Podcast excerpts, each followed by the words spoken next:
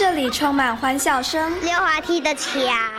这里有爱与甜蜜，圣诞老公公，这里有希望和未来。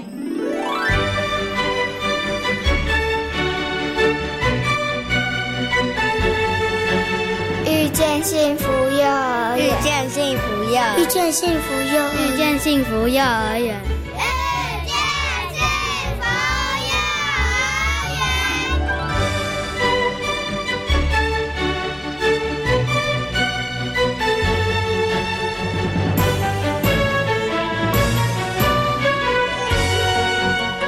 朋友，大家晚安！欢迎大家收听今天的《遇见幸福幼儿园》，我是贤琴。《遇见幸福幼儿园》节目呢，是每个礼拜四的晚上六点零五分到七点钟，在国立教育广播电台的空中和所有的听众朋友们见面了。那么，在每个礼拜的节目呢，会为大家介绍一所非营利幼儿园或准公共幼儿园。那么，在今天节目当中呢，要为大家介绍的就是云林的第一。一所飞营幼儿园——工程飞营幼儿园。那工程飞营幼儿园的主题教学呢，以绘本来出发哦，培养孩子呢喜欢阅读，进而呢从阅读的过程当中呢，学习到创造力、感受力、理解力以及记忆力哦。好，那么在节目的后半段呢，我们要进行的单元是大手牵小手的单元，为大家邀请到的是儿童职能治疗师徐玉婷老师来跟大家分享孩子情绪方面的相。关问题，好，马上呢就来进行节目的第一个单元——幸福幼儿园。幸福幼儿园。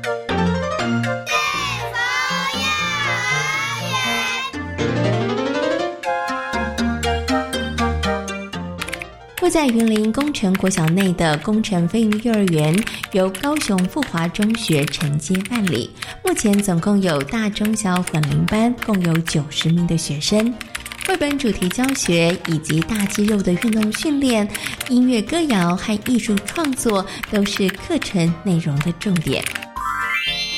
今天呢，先前来到了位在云林的工程飞鹰幼儿园。那工程飞鹰幼儿园呢，其实也是云林成立的第一家飞鹰幼儿园呢。那么很高兴的呢，要先跟大家呢，呃，来访问到的呢，就是呢，工程飞鹰幼儿园的母机构哦，也就是我们的承办方，就是私立高雄富华中学的顾问老师米娅老师。Hello，米娅老师你好，大家好，我是米娅。是，大家可能会很好奇，就是哎，刚刚贤琴有介绍了，因为我们的啊母机构呢，承办单位呢是私立高雄富华中学，大家会好奇说，哎，那应该在高雄啊，怎么会来到云林，然后承接这个工程飞行幼儿园？所以我想，是不是可以先请米娅老师跟大家来啊稍微说明一下这个工程飞行幼儿园它成立的一个背景，好吗？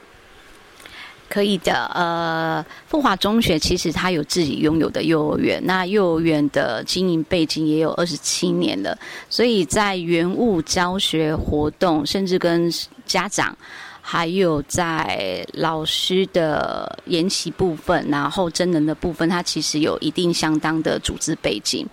那在一开始要承接工程费力幼儿园，是因为在地的中华科技大学的。教师会馆，它跟社区有一些连接，然后要寻找一个法人，那法人要拥有。呃，可能比较多的幼儿园相关背景，那因应这一个连结，所以他找到了高雄的富华中学附设幼儿园，希望富华中学跟幼儿园可以承接工程非营利幼儿园。那因为又有在地的资源可以支援，然后又有呃相关的幼儿园行政背景，他会是希望就是第一家，所以比较谨慎找一个法人是拥有。富华中学有幼保幼保科的相关背景，那富华幼儿园有实际幼儿园的操作实务，所以呃就这样子说定，然后成立先成立呃法人的部分，然后进行开标，然后前置作业，然后在去年的九月一号正式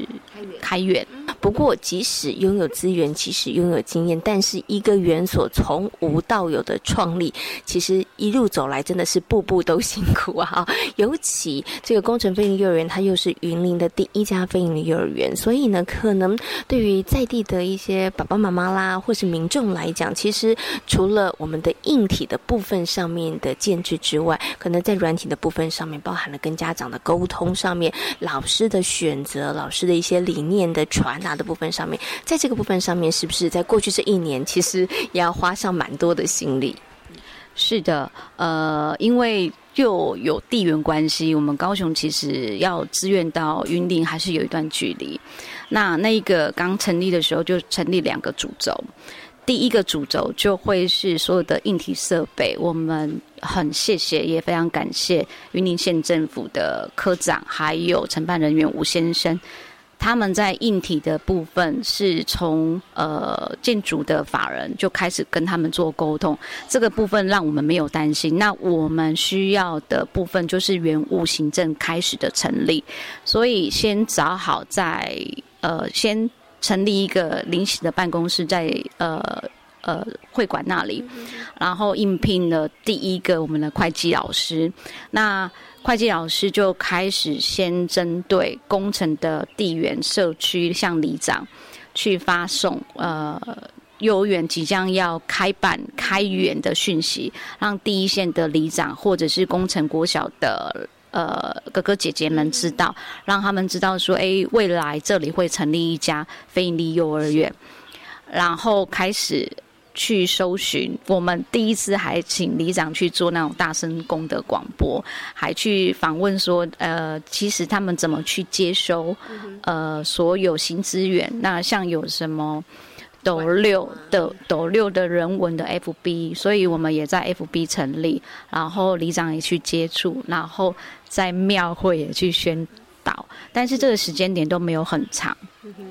那它其实起了一定相当的作用。那这个部分就等于分两个主轴，一个是县府可以帮忙的硬体设备，一个是本来幼儿园要成立的前置作业。就拉回到会馆去处理，然后在五月开始招生，然后传播讯息。到八月，家长很紧张，因为其他的幼儿园已经开学了。他们其实我们预报人数已经达到满员，可是因为我们九月开学，家长会慌，没有看到实质的硬体设备。所以那时候我们有部分流失，大概十到十五个孩子，他还是选择私立，因为第一次成立，家长还是会觉得说，呃，可能在原物啊，或者是教学老师还没有到位。那在这个同时的时间，您刚刚有提到我们怎么应聘人员，那时候已经成立了一个小小办公室，所以同时间我们在招募老师的时候。我们也举行了一个小小的招聘会，那那时候也很得到云林在地的老师支持，所以有三个园长应聘，有十个老师应征，那我们在这里选择的就会是非常精英的老师，所以他们现在第一批应聘的老师留在现场的。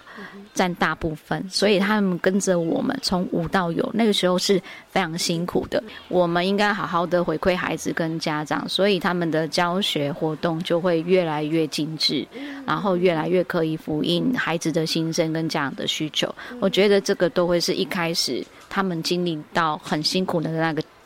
阶段到现在稳定了，所以他就要把他的专长发挥到孩子身上，然后带领孩子三到六岁的幼儿园生活。我觉得这是一个很棒的部分。是 OK 好，所以真的一个园所从无到有的成立，它其实是方方面面都要考量到，真的是很不容易哈。但是我觉得，就是因为大家在这样的领域头，大家对于幼教的热情跟对孩子们的喜欢，所以大家其实真的还是兢兢业业的哈。即使这个时间上面是短的，但是大家还是很快的速度，然后让他可以步上轨道。刚刚其实米娅园长有提到，刚开始哎，刚刚。刚刚的这个妙老师其实有提到哦，就是我们刚开始的时候，哎，五十几个孩子，但是到今年已经一年的时间，其实我们已经是满额了。那想要进入到工程非营利幼儿园呢，其实要靠抽签了。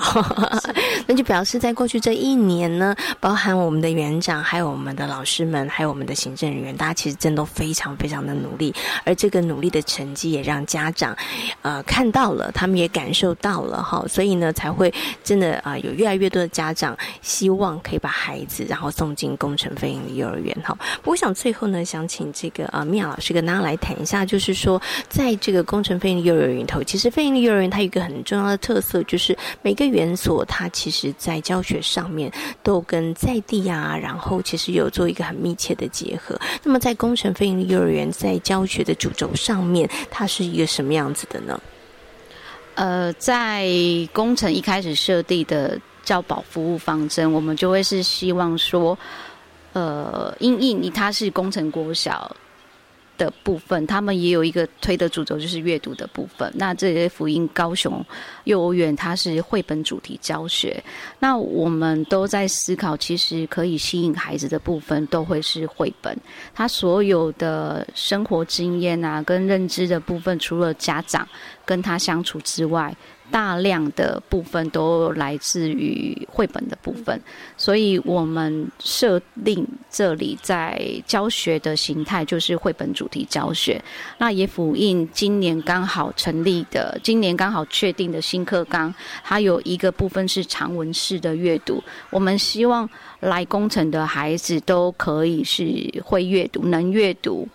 然后又因为这边的环境很开阔，他也可以喜爱运动，所以可以人文人武。我觉得这个会是我们给孩子先确定的一个教学形态的主轴。好。所以呢，在这个工程飞利幼儿园呢，在阅呃阅读绘本的这个部分上面，其实是着力比较深一点的哈。那等一下呢，我们就要请我们的立行园长来跟大家谈谈他们在教学的现场当中是如何带。绘本的如何来进行这个绘本的主题的教学哦？那也非常谢谢呢，这个私立高雄富华中学的顾问老师米娅老师跟大家所做的分享，感谢您，谢谢谢谢。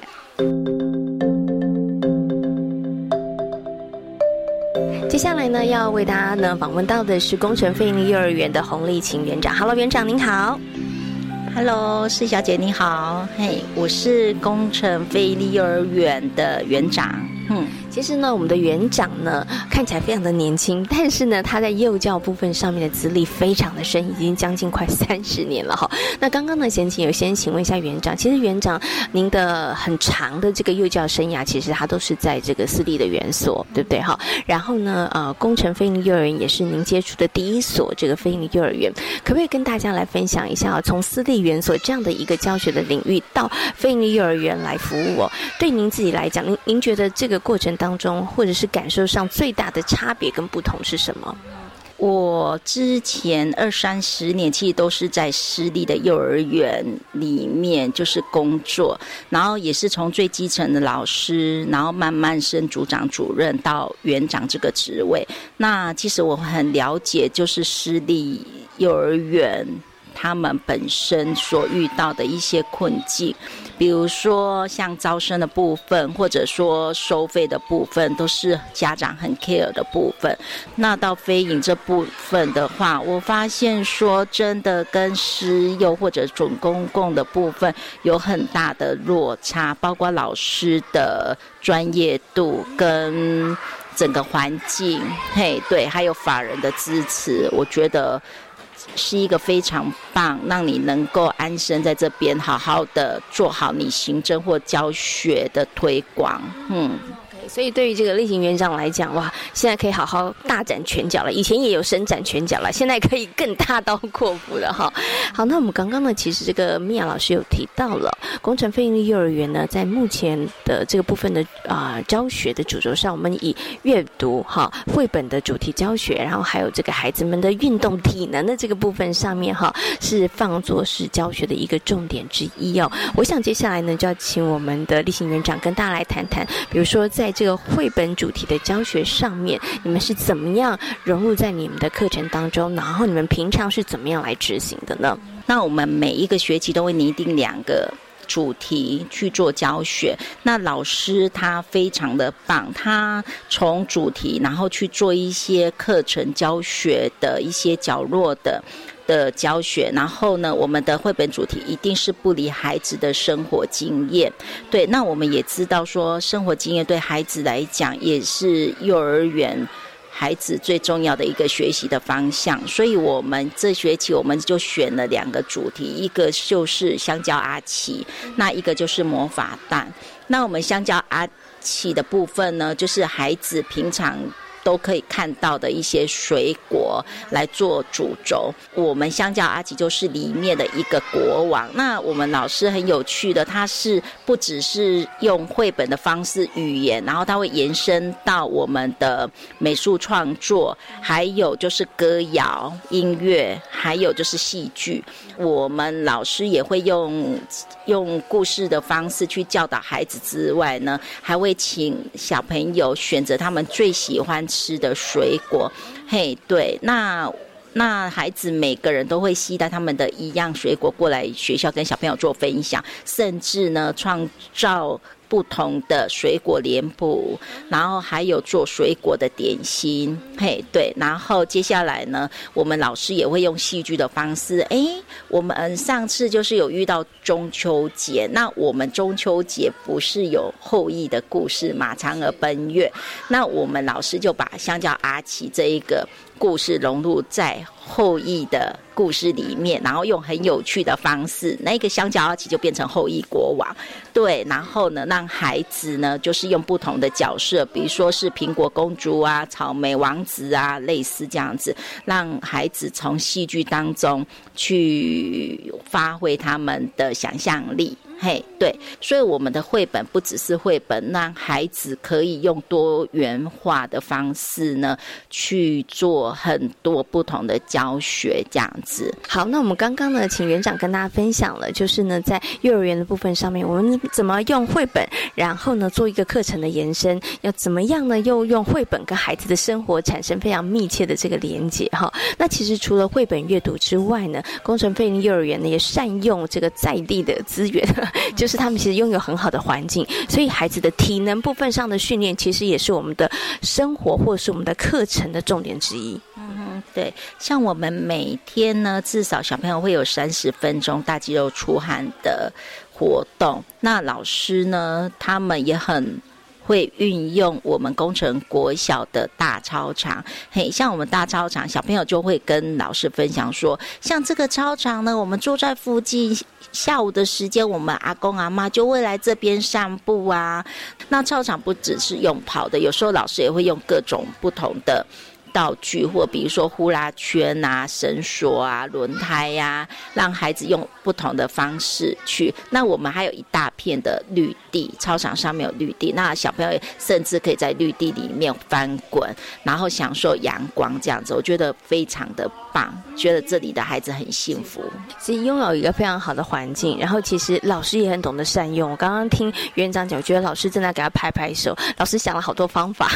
透过不同的道具，其实让孩子。其实我们一样是绕着操场，但是你用不同的道具，孩子增加乐趣之外，对于孩子的肌肉能力的训练其实也不一样。对，所以老师们真的是非常厉害哈。好，那我想呢，最后要请我们的这个立群园长跟大家来分享哈。那其实在这个工程菲林幼儿园服务啊，然后也跟呃这个家长们，然后有一些接触嘛哈。然后当然，我觉得他经营一年下来，其实成绩是很棒的，因为他现在其实已经是满额的状态了哈。想进来。来都要抽签了哈，那接下来其实啊，有没有一些想要继续再努力的一些方向跟目标呢？我是觉得。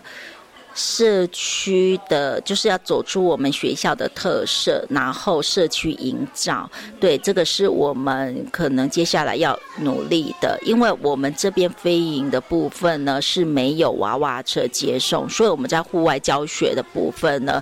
对，就是可能老师都要徒步走到附近，对，这对小朋友来讲其实也是很辛苦，所以我们都会去找各种的资源，像我们今。今诶，这个月底的诶月中的时候，我们会带孩子去参观那个故宫故宫南苑。好，然后还有就是加大的昆虫馆，那我们就会用游览车的方式载小朋友去户外走一走，嘿，对，去看看外面的世界，而不是都锁在我们的幼儿园里面。对，所以我们可能接下来我们的想法就是说，想要借由社区的力量，或者说亲子家长的力量，然后再去扩展我们的主题教学，这样子，嗯。所以其实我们本来也是希望在绘本的部分推亲子共读，让结呃让在亲子之间的互动更密切。但是我们希望接下来呢，我们一起走出去，对对对，就是由社区，然后由家庭，然后我们可以让孩子的学习的视野其实可以更宽广，而且也可以更加的认识在地的一些文化。哈，好，那今天呢也非常谢谢呢工程费林幼儿园的洪丽琴园长跟大家所做的精彩的分享，非常谢谢园长，谢谢您，谢谢谢谢。担任幼教老师工作超过十年的曾纯珍老师，是小朋友口中的苹果老师。因为从小就在大家族中成长，喜欢和孩子们相处的氛围。虽然苹果老师刚进入幼教领域的时候不被家长肯定，曾经让他相当的挫折，但是他仍然没有放弃在幼教领域的经营。他不断的精进专业，与孩子们一起学习，一起成长。当初是因为我们家族是很大的家族，兄弟姐妹非常的多。那我们爸爸他有十个兄弟姐妹，排行老八啊，所以上面有很多哥哥姐姐，所以就是我们家族群居的力量蛮大的。然后，但是大家就是。哥哥带着弟弟妹妹啊，或是哥哥姐姐这样带着我们一起玩，然后我们觉得说，哎，这样子那种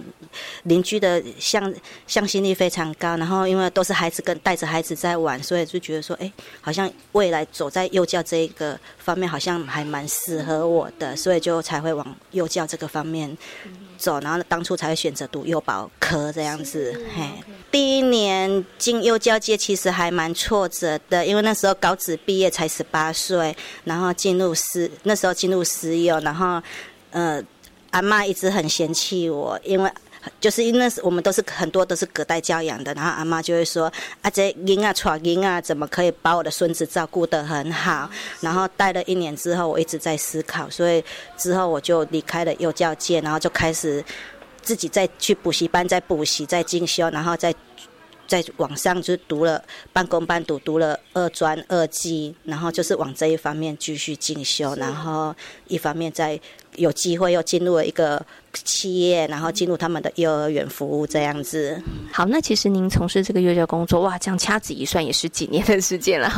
您您觉得啦？其实从当时从小的时候，然后其实觉得哎，好像还不错，还蛮适合的。然后自己到真的踏入到这个领域里头，然后这样子十几年的时间，你希望自己成为一个什么样子的老师？然后怎么样陪伴孩子们成长？啊，我因为我。一直以来都把孩子当作是自己的孩子在带，然后曾经有一段时间都是让那时候还未婚，都是让孩子叫我曾老师妈妈，嘿，然后就是都把他当做自己的孩子在教育，然后我希望说他能够从中从做中学，然后让他就是。他很多自己应该要有的领域，能够自己能够学习。然后那时候我一直都是待在小幼班，所以我都会很要求，就是孩子就是穿鞋子啊、穿袜子、衣服啊、吃饭啊，然后很多肢体能力都能够把他训练起来这样子。然后，嘿。这样子，OK，好，希望孩子他们可以培养好良好的自我的生活学学习能力，对不对？好，所以你刚刚提到你的教育理念当中有一个部分很重要，做中学，对不对？哈，可是我相信这十几年的教学的过程当中，还是有一些会让你觉得比较受挫的地方啦。哈，那您觉得比较受挫的地方是什么？现在家长都非常双薪家庭，都非常的忙碌，然后他们会觉得说，把所有他自己应该要做的工作全部都丢给老师，就觉得好像所有教跟养都是老师的责任。嗯，比方说，哦，孩子应该要多喝水，然后他可能孩子来早上就哭着说：“妈妈，我不要喝水。”然后他就会帮孩子喝掉半罐水，然后就跟老师说：“老师，我们这个孩子不喜欢喝水啊，请你要求他要多喝水。”其实我们像我们班上就有几位家长会抱怨说：“哎，我们出的那种亲子作业太多了。”然后其实我们像我们走的是主题。是绘本教学，我们都希望说孩子能够家长陪孩子读一本书，然后我们会有出一个学习单，可能就让他们涂鸦。我们并不不要求说一定要画的非常美，或是写字，因为我们只有小班而已，他不不可能绘画嘛。所以只要涂鸦，然后爸爸妈妈帮我们备注，哎，他画的是什么东西？其实这样子不到半个小时，其实就已经非常。很棒的，可以陪伴他。可是家长觉得说，这这是一件非常累人的事情，嘿啊，就会把这个工作全部都丢回来给老师。然后我觉得陪伴真的非常重要，嘿。好，所以呢，其实啊，这个苹果老师呢，在学校里面很认真的陪小朋友成长，但是也很希望爸爸妈妈在家里的时候也要认真的陪孩子一起长大。OK，好，非常谢谢苹果老师跟大家的分享，谢谢，谢谢，谢谢。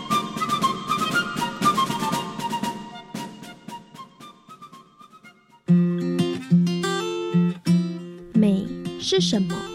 美是活出丰富的生命，是看见不平凡的生命，是给予他人生活的能量与温度。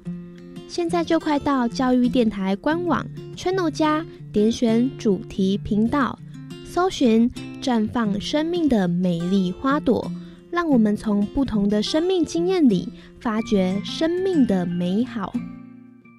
Baby baby，今天开车出门玩？不要啦！你知道现在出外，不仅马路有三宝，还有名车满街跑，万一撞到赔不完，想到就晕倒。唉，别担心，我帮你准备了终极车险护身符，强制车险先打底，第三人责任保险再给力，超额责任保险防万一，三件齐发最安心。最重要的是小心开车。以上广告由保险业务发展基金管理委员会提供。姐，婆婆帮你带小孩比较轻松吧？嗯，不见得。最近啊，我常常跟婆婆意见不合，不知道怎么办。听说婆媳问题可以打家庭教育咨询专线，那里有专业的志工可以帮忙想办法。哦，那我来问看看。家庭教育咨询专线四一二八一八五，行动电话请直拨零二四一二八一八五。以上广告由教育部提供。大家好，我们是台湾弦乐团，我们都在教育广播电台。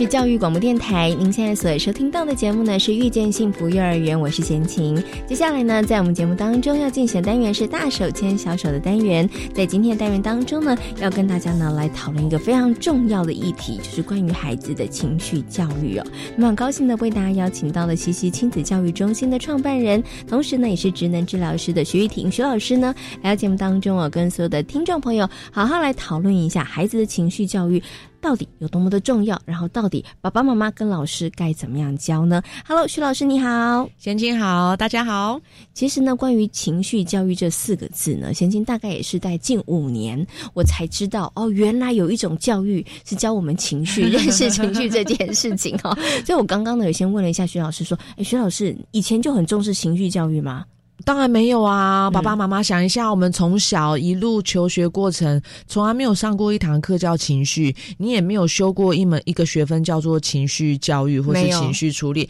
从来都没有。所以，我们从小的养成教育里面，情绪不是我们擅长的跟知道的。可是，情绪教育为什么最近很夯？是因为大概这十年，我们的脑科学啊、科技啊，就是越来越进步了，所以我们对大脑的一些构造。他们各自的功能跟人类的情绪的关联，哎，好像越来越知道一点点些微的面貌了，所以才慢慢的开始去思考说，哎，那这样子原来什么部位呃，成熟速度等等的这些会影响到人类的情绪发展，那是不是我们可以开始去讨论，去去去教导我们的孩子或是我们的成人，我们怎么样去认识、辨识、处理我们的情绪？所以大概是这五六年开始，全世界哎开始会去研究。探讨人类情绪跟处理还有解决的方法。嗯，哎，所以我觉得情绪教育当然不只是呃现在很重要，然后呢，爸爸妈妈要来教会孩子。其实我觉得爸爸妈妈可能自己也要先搞懂自己的情绪吧，我们自己要先学会。因为我发现很多的成人啊，也包括我的贤亲，我们其实对于自己的情绪都不是太了解。我刚刚跟这个徐老师呢在访问前开玩笑说，我们小时候哪有什么情绪啊？大人说 OK 的就是好的情绪，大人说你不应该这样子，我们就觉得哦，我们不应该有这样的情绪，其其实不应该这样子的。对，因为情绪其实最简单的分，我们可以分正向情绪跟负向情绪嘛。那正向的情绪大家都很知道，就是开心啊、快乐、兴奋。那负向情绪就是像刚才贤行说的，我们从小比较，我们认知里面会觉得负向不好。嗯，什么负向情绪？不好，生气啊，嫉妒啊，然后沮丧、忧郁、自责哦，这些负向情绪感觉上听起来很负向啊，应该对人类不好，所以负向情绪我们应该要压起来。嗯但是其实我们自己，我们大人，其实你回想一下，我们一路成长过程，我们刚刚所谈到的这些情绪，其实都伴随着我们。你每天的生活里面，你有可能一下快乐，一下伤心，一下沮丧，一下兴奋，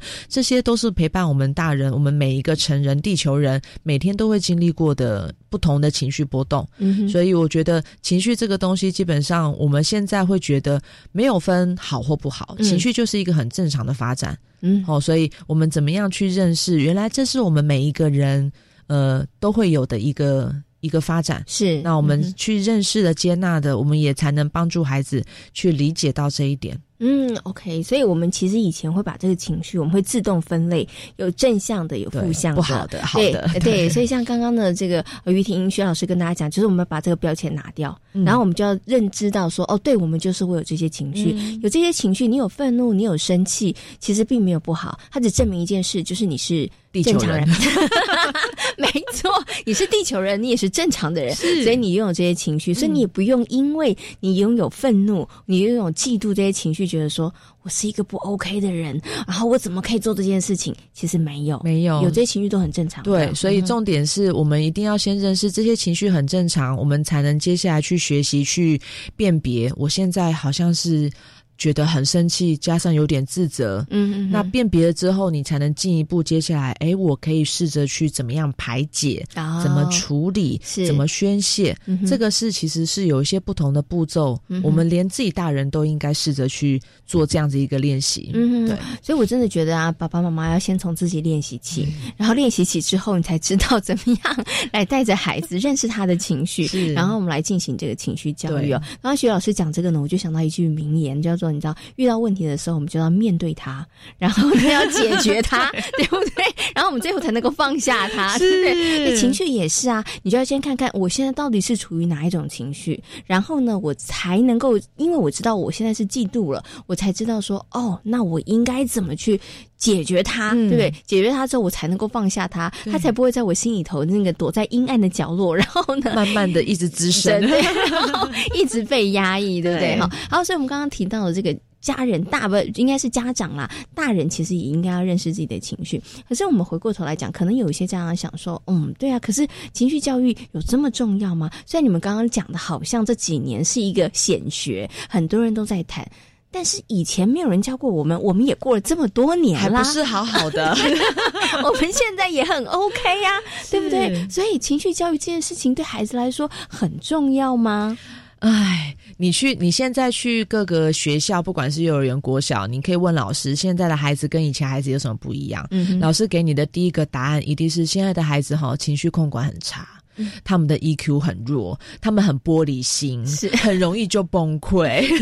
他们可以描述十几二十个现在孩子的面貌，所以你会发现，其实问题会出现在现在孩子跟我们以前，可能是跟成长环境有关系，可能是因为家庭社会结构也不同，所以现在孩子他们的成长背景造就了他们真的是会对情绪这个部分，他们显然显现是比较真的是无法去掌握，嗯，无法去处理，嗯。所以碰到了挫折，或是碰到了要求，呃，他们就是直接用一个崩溃的一个行为表现来处理。我们昨天去呃跟一个朋友聊天，他的他是大概二十几岁的年轻人。他说他最近开始带一些比较年再年轻一点的工读生，可能大学刚毕业。他自己一个年轻人就觉得现在的更年轻的人怎么这么玻璃心？就是工作上发生一件事情，他们很容易把这个情绪。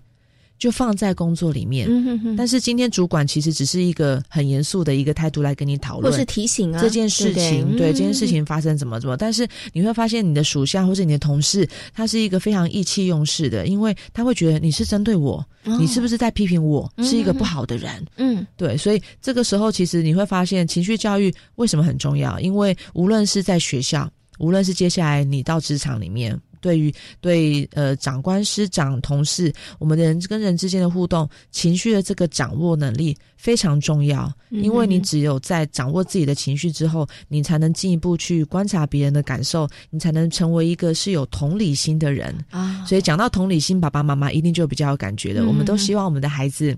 是一个有同理心的孩子，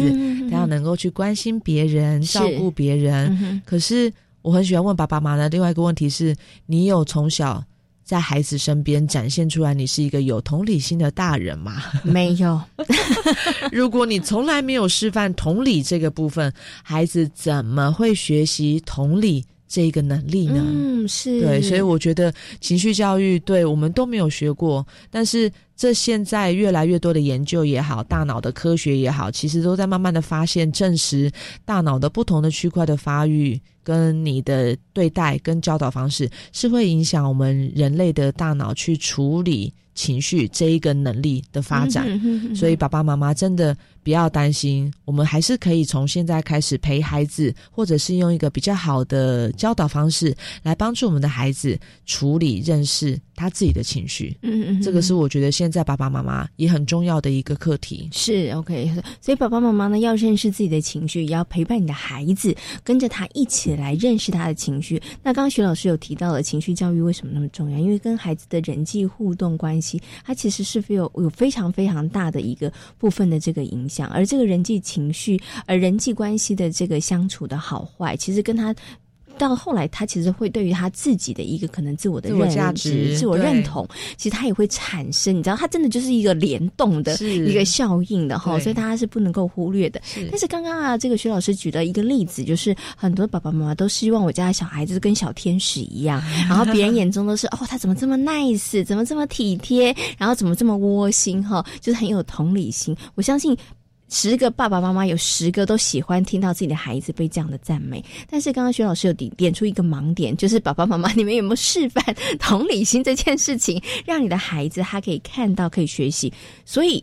我接下来要问的是，所以情绪教育这件事情，它其实呃，我觉得从这个观察，然后身旁的人做一个模范的学习这个部分上面来讲，其实它可能是一个很重要的环节嘛。我们都听过言教不如。身教对不对？所以我刚才的问题就是，如果孩子从小他呃不管因为什么原因，他生气，他大哭，他躺在地上啊尖叫，爸爸妈妈这个时候展现出来的面貌是什么？你是非常用更大的怒气去压住孩子，你闭嘴，你不能哭，你不应该哭，你现在安静，等你安静再来找我。如果你这时候好多妈妈就点头说：“ 哎，强。”对，我我都讲过这些话耶。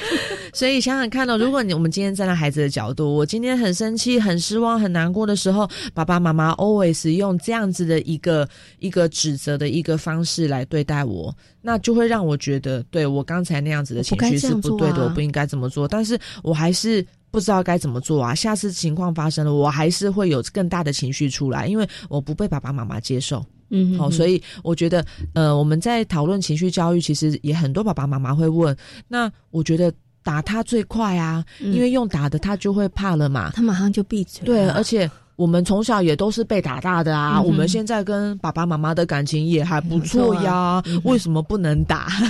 但是我觉得一样，回到我们的大脑跟情绪的发展，你知道大脑里面有一群神经元叫做镜像神经元，就是你看到别人在做什么，其实你的大脑已经在同步的产生同样的动作，所以如果你是用打骂教育的。你的孩子其实就在学习模仿你的打骂这样子的应对态度哦。那他接下来对待自己、对待他的另一半、他的小孩、他的同事、同学，用打的也会是用这样的态度。你哭哦，你。闭嘴，你不应该什么的，就是以暴制暴啊。对，所以这会是一个代代相传的一个比较是，我觉得其实不是很好的一个情绪的处理方法。嗯，而且重点是对打小孩，小孩会怕。嗯，因为我们都在教导他大脑的最原始的情绪中枢叫做杏仁核。嗯，我们一直在强化他的杏仁核。嗯，可是。重点是我们没有教导他的大脑皮质，大脑皮质是大脑外面比较高阶的脑部的一些区域，嗯，它负责能够控制我们人类的情绪，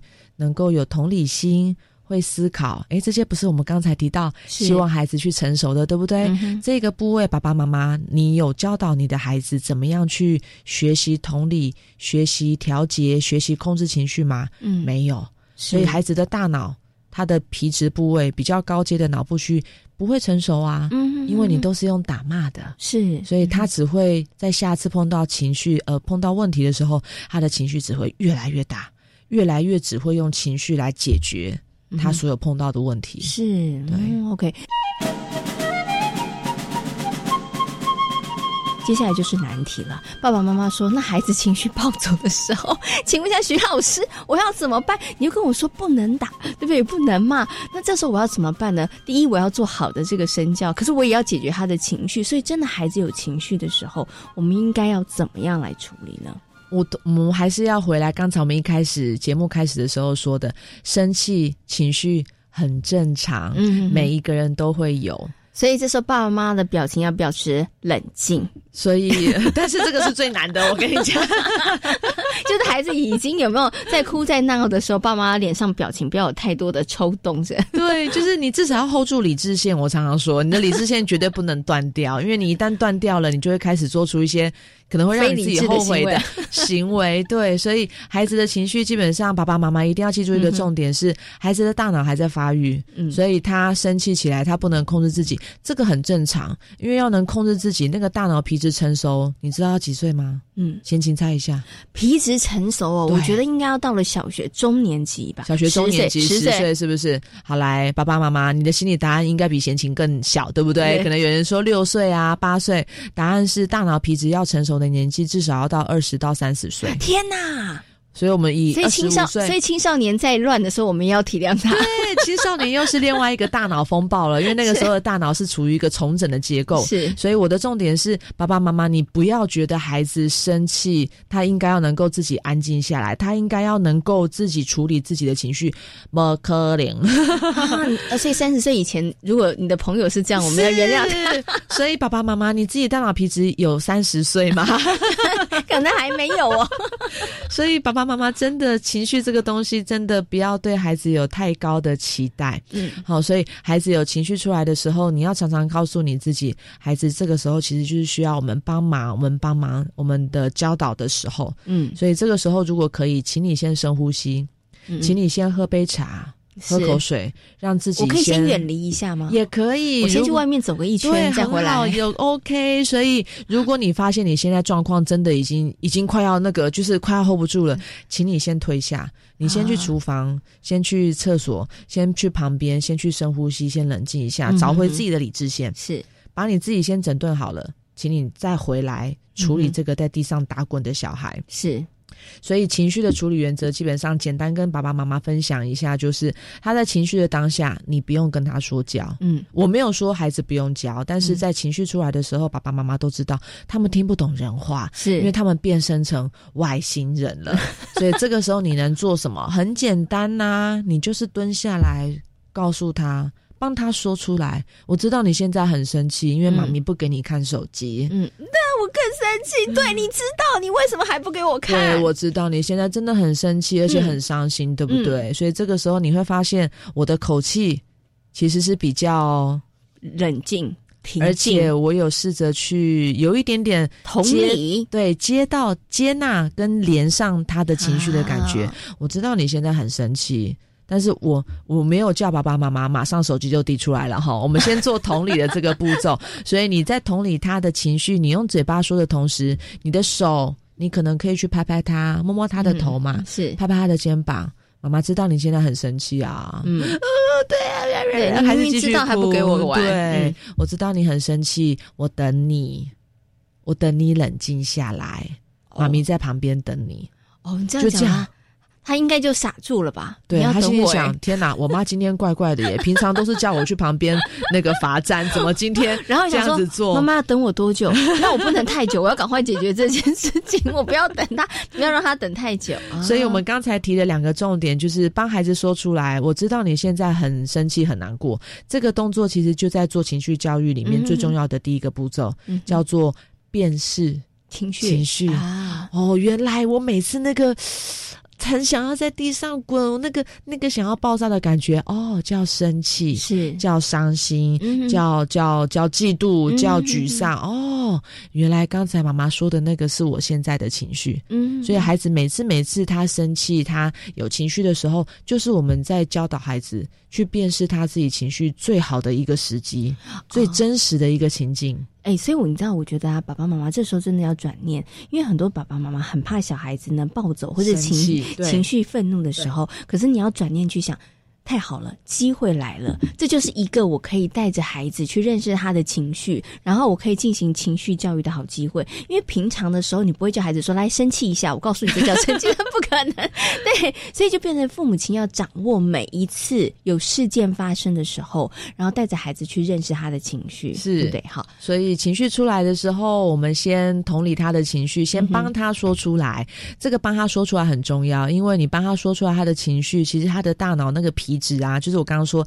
很晚成熟的个部位，它就会开始去处理。哦，原来这个东西叫做生气。嗯、只要这个大脑皮质被你唤醒了，他那个杏仁核很原始的情绪中枢，情绪中枢就会慢慢的退场了，嗯、他的情绪就会慢慢的收尾了。哦，所以等到他情绪慢慢掉下来了，这个时候我们再去引导他思考：哎，刚才是不是？因为什么什么，所以你圈圈叉叉。嗯哦，那下次妈咪告诉你，我们下次可以怎么做会更好。嗯、你可以跟妈咪说，嗯、你可以请妈咪帮忙，嗯、你可以跟她说，这是我的玩具，你不可以抢走。嗯，诸如此类的。是，所以孩子要教，嗯，可是那个时间跟先后顺序，爸爸妈妈不要搞错了。嗯，你不能在孩子尖叫、崩溃、大哭的时候，我跟你讲过啦，我们要跟他用说的。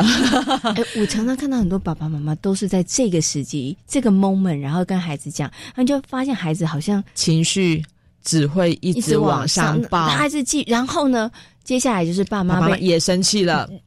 我好好跟你说，你为什么没有听进去，对不对？然后就会变成两个外星人在互吼。哎，这个大概可能很多的听众朋友现在点头如捣蒜，对我们家里面就是这样，对，所以会变成一个恶性循环。所以爸爸妈妈，我们地球人一定要先知道大脑的。每个区块它的成熟速度不一样，嗯，情绪中枢这是最原始的构造，所以很小的孩子就会生气，很正常。嗯，但是那个处理情绪的大脑皮质，它是在比较高阶的二楼，嗯、那个二楼成熟速度真的需要很长时间的进化、演练跟学习指导。嗯、所以每次每次孩子情绪的处理，我们的重点一定是先安抚、同理他的情绪，嗯、等到他情绪比较。稳下来，掉下来之后，你再去引导他，你要不要去洗把脸啊？嗯，可是你需要去，你需要妈咪抱一下吗？嗯，让他 close 掉，嗯，好，让他安静下来之后，我们最后才是做讨论这个部分。嗯，所以孩子要教，但是是等他变回地球人，我们能够用人话沟通的时候，我们再去陪伴他去思考，下次可以怎么做会更好。嗯，对，所以这个顺序。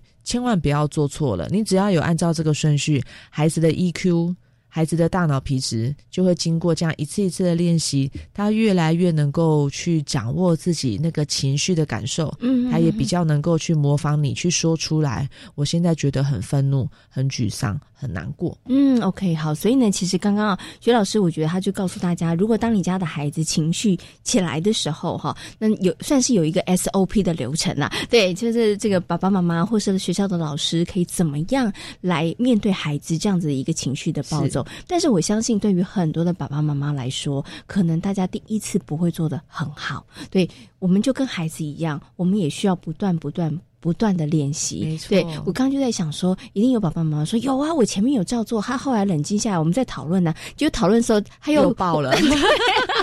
这是有可能的，对不对？然后又开始又冲突了起来，然后情绪又在暴走了，这应该是很正常的了。是，所以每个孩子、每一个人都不一样嘛，所以每个人对情绪的感受度，我觉得也不一样。但是我觉得，就是透过这样一次一次的练习尝试，你会慢慢知道你的孩子。他是属于闷烧锅型的，嗯，还是他是属于那种尖叫大哭那种，就是情绪强度很高的小孩。是。每个小孩本来就不一样的面貌，所以不同的孩子，你会发现我们的 SOP 大致上原则是这样，但是实际上执行的方法，爸爸妈妈还是稍微要去呃去调整一下，来符合你跟孩子之间互动的一个习惯，嗯，跟方法，嗯，OK，我觉得这个真的是很重要，就是大原则大家掌握了，但是一定要告诉。大家真的每一个孩子他的那个气质不太一样，对，那每一个孩子他可能对于事件的反应的强度也不同，对不对？所以这个真的就是爸爸妈妈要靠你们平常细心的观察，然后呢，你才可以跟孩子，我觉得发展出比较好的一个这个互动，然后跟孩子在这个情绪教育上面，我觉得可以建立比较好的一个默契啦。真的有情绪出现的时候，我们要怎么样处理？哈，那也要给爸爸妈妈加油打气一下啦。真的不会一次就做好，但是呢。有开始第一步，我觉得都是好事，对不对？你要想，我们家老大也才十一岁，我离二十五岁还有十四年要奋斗，希望这样子算下来，会让爸爸妈妈觉得比较安慰一点。对，我们就用三十岁当一个目标，你想说，哎，没关系，我又往前更跨进了一步，对不对？哈，而且多做多练习，它就会越来越好。好，今天呢也非常谢谢徐玉婷老师，也非常谢谢徐老师呢，在空中跟所有的听众朋友呢讨论到孩子情绪教育方面相关的问题，也非常谢谢玉婷，谢谢，谢谢。这里是教育广播电台，您现在所收听到的节目呢是遇见幸福幼儿园，我是贤琴。接下来呢要进行节目的最后一个单元，学习 online。孩子们呢都喜欢听故事，而从一本本的绘本故事当中，孩子们有很多的学习可能哦。三光飞利幼儿园的小朋友们，他们从绘本的阅读到写信给作者请教问题。进而到自行创作绘本，到各班的分享，那么都让孩子们呢有非常多的体验跟学习，而一本书也启动了孩子们很多学习的串联和融合。在今天的学习 online 三光非盈利幼儿园的黄维玉老师将会跟我们进行精彩的分享。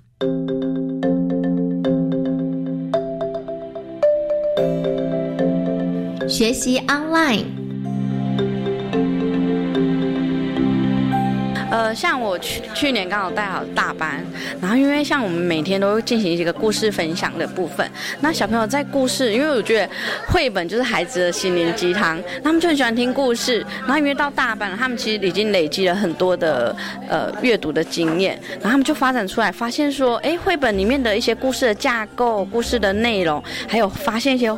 画风的部分，然后他们就可以觉得，哎，为什么可以创作出这样子的一本小书？然后小朋友就开始想要去研究啊，想要去了解。然后他们说，那怎么办？我们又我们是老师，我们小朋友们不懂。然后小朋友就自己很主动的哦，就在行动力上面就觉得，哎，很棒哎，主动去找资料。然后他们才找到说，像赖马，像我们台湾的作家刘旭公。然后他说，我们可不可以去问他你怎么做书的？然后去访问说，那这样这个书要怎么做出来的？然后他们就发现，因为我们像我们都有。叫做出版出版社，然后说哦，谢谢哪个出版社，他们有去讨论，然后最后延续的小朋友说，那我们自己来做一本小书，自己的小书。那小朋友就在学学习区区里面呢，就开始讨论说，那我们要做什么样的小书？那小朋友说，因为有人喜欢拼贴，那小女生喜欢缝工，他们说我可以用不一样的方式去创作小书，然后他们就开始去讨论。然后他们过程中有遇到问题，他们就一直写信去问那个作者，然后作者也很热心的回复我们。然后他们也去找到说，像作者像上次的刘旭公有发表那个烟囱的故事的绘本，然后他们就去找他，然后说我们想问问题，这样小朋友就那种主动性的行动力的部分就觉得哎很棒，就是主动想要去了解。然后最后呢，他们就是自己做了。属于自己想要创作的小说的内容，对，然后而且他们觉得做完还不够，他们还觉得说做完了之后我们自己看不够，然后从学校开始去讲故事给弟弟妹妹听，然后去讲给各班的老师听，然后到最后他们觉得还不够，然后他们自己决定要办一个书展。对，然后怎么布置啊，海报啊，然后宣传，然后说跟人家说我们有做了什么书，然后到处去哦，到国中啊，然后跟国中老师、校长说我们办了书展啊，欢迎你来参观，然后就邀请爸爸妈妈一起来看我们的书展。对然后，就放学时间就爸爸妈妈带其他就是中班、小班的小朋友来看我们的书展。是，对，哦，真的很不简单呢。所以从刚刚听到，它其实是一个很单纯的一个阅读的活动，但是它其实可以延伸出来的部分其实是很广阔的耶。对，很广阔，而且像我们小朋友啊，他们在呃，因为有这样阅读的经验，他们现在刚上小一，他们有一个阅读认证，然后家长说他们在阅读的部分很积极，都不用特别去呃去提醒他们说你要去看书，你去阅读，反正小朋友是很积极主动在阅读的部分，所以他们在语文能力的语言力的表现都还不错，对。在今天遇见幸福幼儿园的节目呢，为大家邀请到的是儿童职能治疗师徐玉婷老师，跟大家分享了孩子情绪方面的问题，同时呢，也为大家介绍了云林县的第一所非营利幼儿园——工程非营利幼儿园。感谢大家今天的收听，也祝福大家每天都平安、健康、快乐。我们下周同一时间空中再会，拜拜。